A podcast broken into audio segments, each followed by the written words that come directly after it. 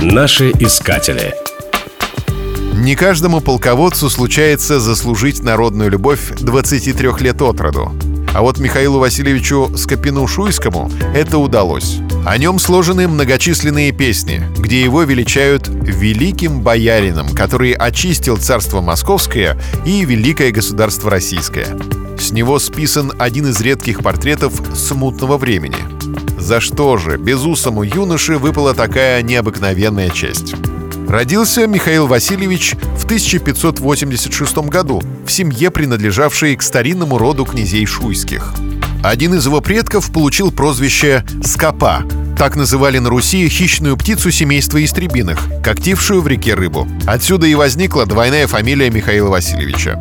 Его выдающийся полководческий талант раскрылся во всей силе в 1608-10 годах, когда на московском престоле сидел Василий Шуйский, родственник нашего героя. Москву тогда держал в осаде Тушинский вор, и царь призвал Михаила Васильевича, находившегося в новгородской земле, прийти на помощь столице.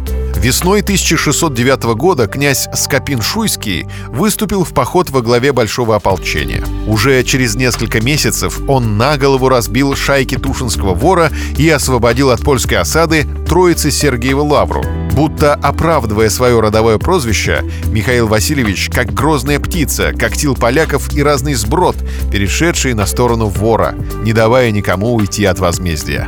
12 марта 1610 года Москва встретила победителя хлебом с солью и радостным колокольным звоном. Но всенародная слава молодого героя пришлась по душе не всем. И вот 23 апреля после одного из придворных перов Михаилу Васильевичу внезапно стало плохо. У него открылось кровотечение, и через две недели он скончался. В народе ходили упорные слухи, что молодого князя отравили. Это злодейство приписывали жене брата царя, Екатерине.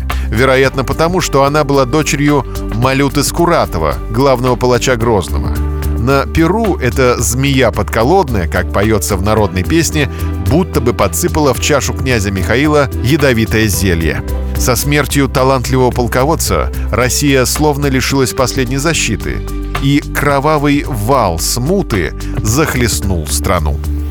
Наши искатели.